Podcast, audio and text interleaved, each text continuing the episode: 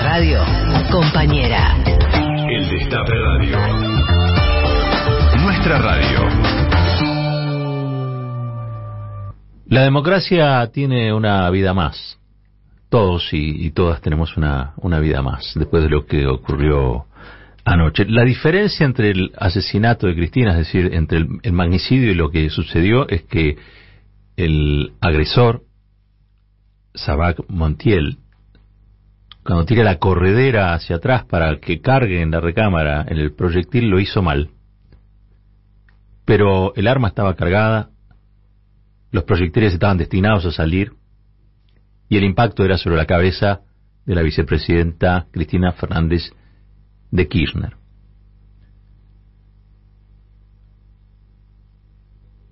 Hechos conmocionantes he vivido a lo largo de más de 30 años de trayectoria periodística. Esos que uno dice, no puede pasar, no puede ocurrir, hasta que finalmente ocurren y, y pasan. Hay una delgada línea una delgada línea entre el ejercicio profesional, frío, técnico,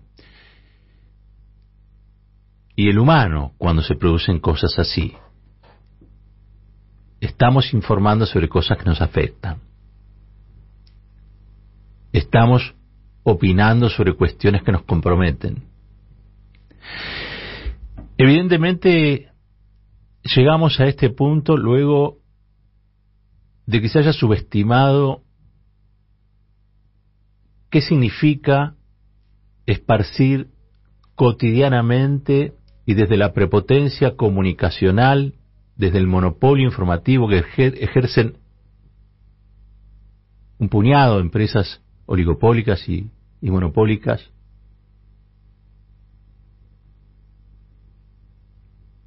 todos los días bombardeando a la sociedad descargando sobre Cristina Fernández de Kirchner en particular, pero también sobre lo que suponen que es el kirchnerismo, el peronismo, ese sujeto hostil a sus intereses y sus privilegios que aborrecen y quieren ver estigmatizado y eliminado somos testigos como somos víctimas también de eso hace muchos años. De Cristina se dice cualquier cosa.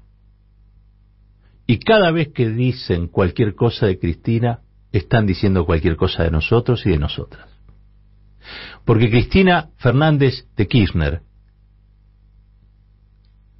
llegó esta vez a ser vicepresidenta, también como antes cuando fue presidenta, por el voto popular.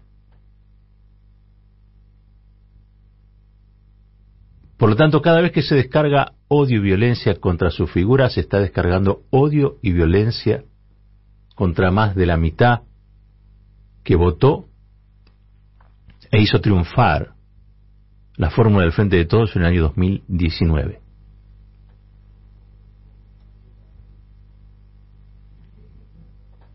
El odio ha sido puesto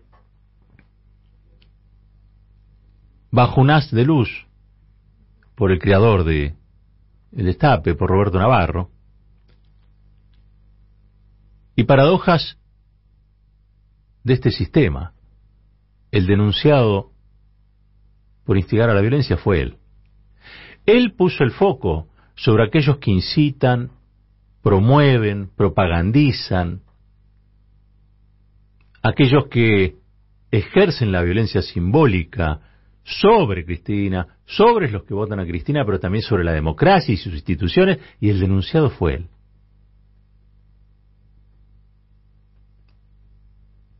Y tengo que decir que recibió mucha solidaridad, pero la solidaridad es como el diagnóstico. Después tenés que aplicar alguna solución a ese problema. Y no hay, al menos hasta ahora,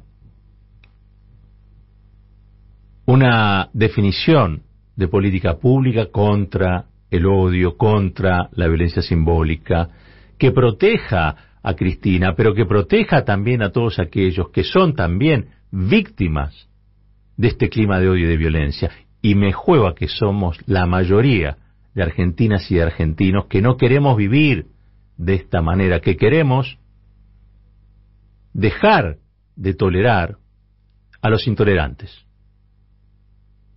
Porque no se puede tolerar que a través de la palabra, una palabra que está a su vez corregida, aumentada millones de veces por el volumen que tiene este monopolio informativo,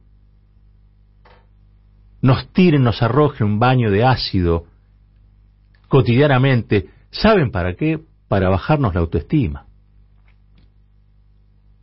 Los que nos dijeron ahora, o lo que nos están tratando de decir es, esta vez no, pero la próxima puede ser. Tenemos una vida más. Por el azar o por la providencia, tenemos una vida más. La tiene Cristina y con Cristina la tenemos todos y todas. Y esa vida más la tenemos que aprovechar. La tenemos que aprovechar. Hay que identificar claramente cuál es el origen de una situación como la que estamos atravesando y actuar en consecuencia. Existen en muchos países legislaciones que ponen un freno al negacionismo, a la violencia, a los discursos de odio, a los discursos discriminantes, estigmatizantes, porque eso no es libertad. Eso no es libertad de expresión.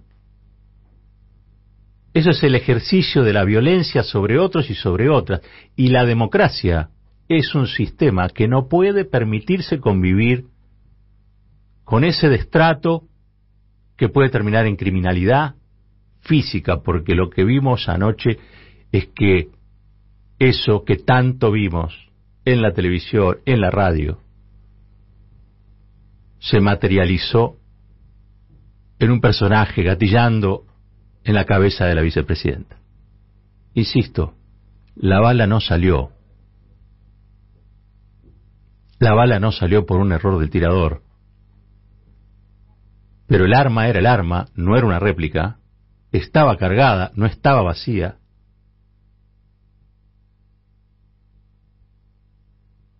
Y el tirador gatilló.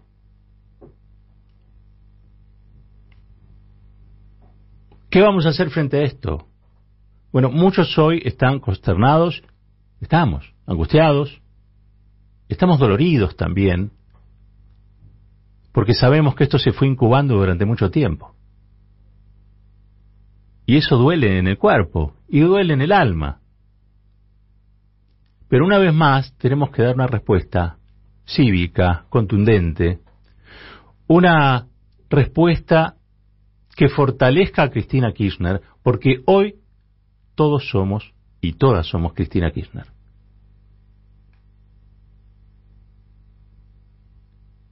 Hay que rodear de apoyo a la vicepresidenta del país en una circunstancia que es muy difícil, pero mentirnos que es difícil para ella solamente es negar que esto tiene también implicancias colectivas. Si esto le hacen a Cristina, imagínense qué van a hacer con nosotros y con nosotras. ¿Por qué nos quieren bajar la autoestima? ¿Por qué nos quieren señalar que si nos quieren matar nos pueden matar? Bueno, por una razón muy sencilla. Para que agachemos la cabeza y aceptemos un modelo de país donde haya que sacrificar a argentinos y argentinas, que son los que no van a poder acceder a derechos garantizados en la Constitución Nacional. Quieren que aceptemos una democracia vacía, vacía de pueblo. Y para eso nos necesitan sumisos, para, para eso nos necesitan disciplinados. Y por eso este castigo. Hace años que venimos resistiendo, ha sido una resistencia pasiva, ha sido una resistencia amorosa, ha sido una resistencia pacífica, hoy, al mediodía en la Plaza de Mayo, demostremos que estamos dispuestos a dar por la democracia de los argentinos cuando falta un año para que se cumplan 40 años de la recuperación democrática, que estamos dispuestos a dar más que lágrimas, más que nuestro miedo, más que nuestra consternación. La democracia necesita también de nuestro coraje. Y el coraje es lo que conjura el miedo. ¿Vamos a seguir teniendo miedo? Probablemente. Probablemente. Pero nos vamos a sentir reconfortados de haber dado un pasito más para que esta democracia se vea fortalecida y no tengamos que convivir con aquellos que desde el odio, desde la estigmatización, desde la discriminación, desde el poderío de sus medios, desde el poder del dinero, nos quieren llevar a vivir en una sociedad invivible. Parémonos de manos. Hagamos hoy eso que no hicimos quizá en todo este tiempo. Tomémonos en serio el odio. Tomémonos en serio esto que ha ocurrido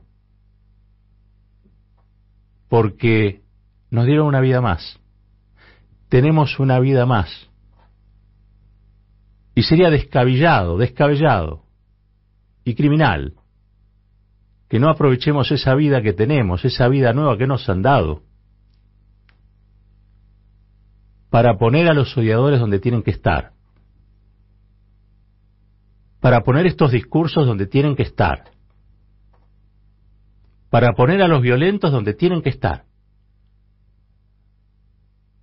Que no es el mismo lugar donde estamos aquellos que nos levantamos todos los días para trabajar, para defender al país, para hacerlo crecer. Hoy todos somos Cristina, porque Cristina hoy es la democracia agredida. Hagamos un nuevo nunca más hagamos un nuevo nunca más, que le diga no a este tipo de bajezas, a este tipo de desorden, a este tipo de propuesta, donde lo único que se ve es una inmensa cloaca que nos quiere convencer de que somos chorros, de que somos corruptos, de que somos lo peor que hay en la tierra. Lo mejor que tiene este país es el pueblo. Y cuando el pueblo eligió a Cristina, supo por qué lo hacía. Los que le gatillan la cabeza, también. Lo que se tenía que decir, se dijo. Roberto Caballero y su editorial. A buen caballero, buen entendedor.